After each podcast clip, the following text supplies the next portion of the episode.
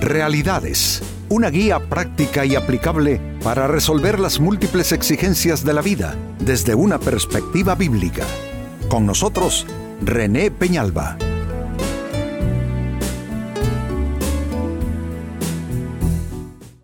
Amigos de Realidades, sean todos bienvenidos. Para esta ocasión nuestro tema, en paz con tus enemigos. No es que seamos peleoneros, ni mucho menos, pero a veces los enemigos son gratuitos. ¿Qué quiero decir? Que usted no necesita ser una persona necesariamente contenciosa como para encontrar enemigos en su camino. Porque a veces los enemigos nos buscan aunque nosotros no tengamos una actitud hostil y agresiva.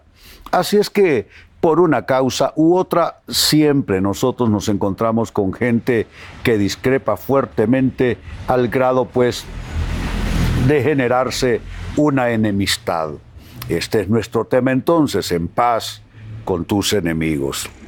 En el libro de los Proverbios en la Biblia capítulo 16 verso 7 se habla al respecto. Dice así, cuando los caminos del hombre son agradables a Jehová y note que implícitamente aquí se indica que Dios espera, Dios observa, Dios juzga nuestros caminos y Él espera que sean caminos que le agraden. Pues bien, cuando los caminos del hombre son agradables a Jehová, aún a sus enemigos hace estar en paz con Él. Está diciendo que en la medida en que yo me relaciono de manera armónica y reconciliada con Dios, en esa misma medida Dios hace lo que yo no puedo hacer, ponerme en paz con mis enemigos.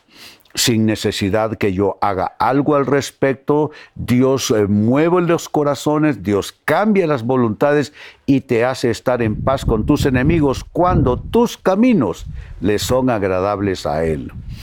Esto es motivo, amigos, de toda una reflexión de vida y ponernos a preguntar, bueno Dios, esto significa que cualquier cantidad de problemas que tengo se pueden resolver si solamente me meto contigo y te permito ser el rector, el que guía mi vida y toda clase de conflictividad a mi alrededor va a ser resuelta. Es una gran palabra estos amigos. Esto es una cosa maravillosa.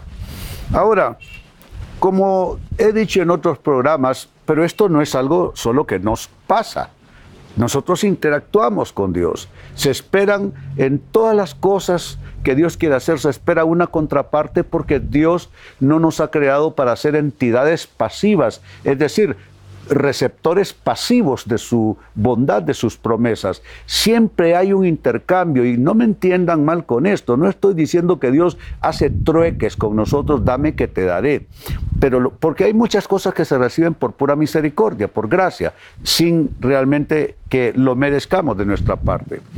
Pero a la vez que esto es así, también es, real y es importante que ah, Dios eh, eh, requiere de nosotros eh, esa, esa participación, esa correspondencia, me parece esta palabra acertada, esa correspondencia de nuestra parte, ir en la misma dirección, alinear nuestras actitudes, nuestros pensamientos y nuestra conducta con Dios. Entonces, en razón de eso, la pregunta, ¿cómo estar en paz con tus enemigos? Atención a las cuatro claves a continuación. Uno, primero busca la paz con Dios. ¿Por qué? Porque ¿cómo le ofreces a alguien lo que tú no tienes? Esto es como cuando tú llegas malhumorado del trabajo, tienes muchos problemas allá, te envuelves en una discusión con tu cónyuge, te acuestas disgustado, te leva... ¿Cómo, ¿Cómo, brindas paz a tus hijos? ¿Cómo irradias paz si estás totalmente inmerso en conflictos? De eso estamos hablando. Eh, entrar en paz primero con Dios, buscar la paz con Él. ¿Y por qué la paz de Dios debe ser lo primero, lo número uno? Ah, porque Dios es la fuente de nuestra paz. La paz, amigos, y ese es un concepto que hay que corregir, porque hay mucha gente que lo cree erróneamente de esta manera. Paz no es ausencia de conflictos. Como muchos dicen, cuando no tenga este problema financiero voy a estar en paz, cuando no tenga este problema de relaciones voy a estar en paz, cuando no tenga este pleito laboral voy a estar en paz. Paz no es ausencia de conflicto. Paz es un don de Dios. La Biblia describe la paz de esta manera. Dice, y la paz de Dios que sobrepasa todo entendimiento, significa que no lo podemos razonar, la paz de Dios que sobrepasa todo entendimiento guardará vuestros pensamientos y vuestros corazones en Cristo Jesús. Entonces, primero hay que buscar la paz de Dios, porque nadie da lo que no tiene. Si tú te reconcilias con Dios, si tú tienes paz con Dios, puedes ofrecer esa paz a tus hijos, a tus otros familiares, a tus vecinos. Cuando vas por la calle no te altera la manera como conducen otros, otras personas, llegas al trabajo, no te alteras, porque tienes la paz de Dios, Él es tu fuente y de ahí en adelante esa paz fluye hacia otras personas. Entonces lo primero es buscar la paz con Dios. Segunda clave, cómo estar en paz con tus enemigos. Busca reconciliación. Mira qué interesante con tus enemigos internos. Generalmente pensamos que nuestros enemigos están aquí afuera, ¿no es cierto? En nuestro escenario de vida. Mi jefe, mi vecino, mi compañero de escritorio ahí en oficina, en fin. Pero antes de poder reconciliarme y que haya una atmósfera de paz con esas personas en esas distintas circunstancias y escenarios, debo reconciliarme primero dentro mío. Y esto es una especie, amigos, de, proceso en creciendo. Porque si, si, me, si entro en paz con Dios, la, la siguiente dimensión de esa paz con Dios es paz para conmigo mismo entonces ya no estoy disgustado, ya no estoy amargado, ya no estoy resentido, ya no me estoy culpabilizando, ya no me estoy demeritando, ya no me desprecio, ya, en fin, toda aquella cosa enfermiza por dentro cambia y entras en un estado de paz, de reconciliación con tus enemigos internos. Entonces, esto es bien interesante y tan sencillo, ¿no es cierto, amigos? Pero ¿Qué nos cuesta a los seres humanos tomar el ABC de Dios y de la Biblia, aplicarlo a nuestras vidas y cambiar completamente todo nuestro sistema de vida y nuestra historia? Así es que esta es la segunda clave para estar en paz con tus enemigos, buscar reconciliación antes de los enemigos externos, buscar los enemigos endógenos, los que están dentro tuyo. Tercera clave, la pregunta sigue siendo la misma. ¿Cómo estar en paz con tus enemigos? Cambia tus sentimientos a quienes te hicieron daño. Mientras tú sigas eh, envenenado por dentro, envenenada por dentro con aquella o aquellas personas que lo que dijeron de ti o lo que te hicieron o aquella intriga en tu contra o aquella injusticia que perpetraron en contra tuya, mientras tú estés en eso, además de no tener paz, te vas a ir enfermando más y más por dentro. Entonces tú necesitas, como estoy diciendo, cambiar tus sentimientos hacia quienes te hicieron daño. Yo creo que nadie escapa de los daños de otros en simple razón de que los seres humanos somos imperfectos. La gente te hace daño, amigo, amiga, ni siquiera por ser malas personas. ¿Cuántos de nosotros hemos recibido daños de buenas personas, incluso de personas que nos amaron en su tiempo? Pero no se trata de recibir daños solo en función de que la gente alrededor sea mala, sino que en nuestra imperfección herimos aún a aquellas personas a las que amamos. Entonces todos recibimos heridas, todos recibimos daños, pero hay que cambiar esos sentimientos. Y eso es algo, amigos, que lo que involucra es básicamente trabajar con la voluntad y la voluntad tuya se va a direccionar cuando la palabra de Dios venga. Si la palabra de Dios dice que hay que perdonar y te lo dice, Dios te lo dice en su palabra como más nadie te lo va a decir.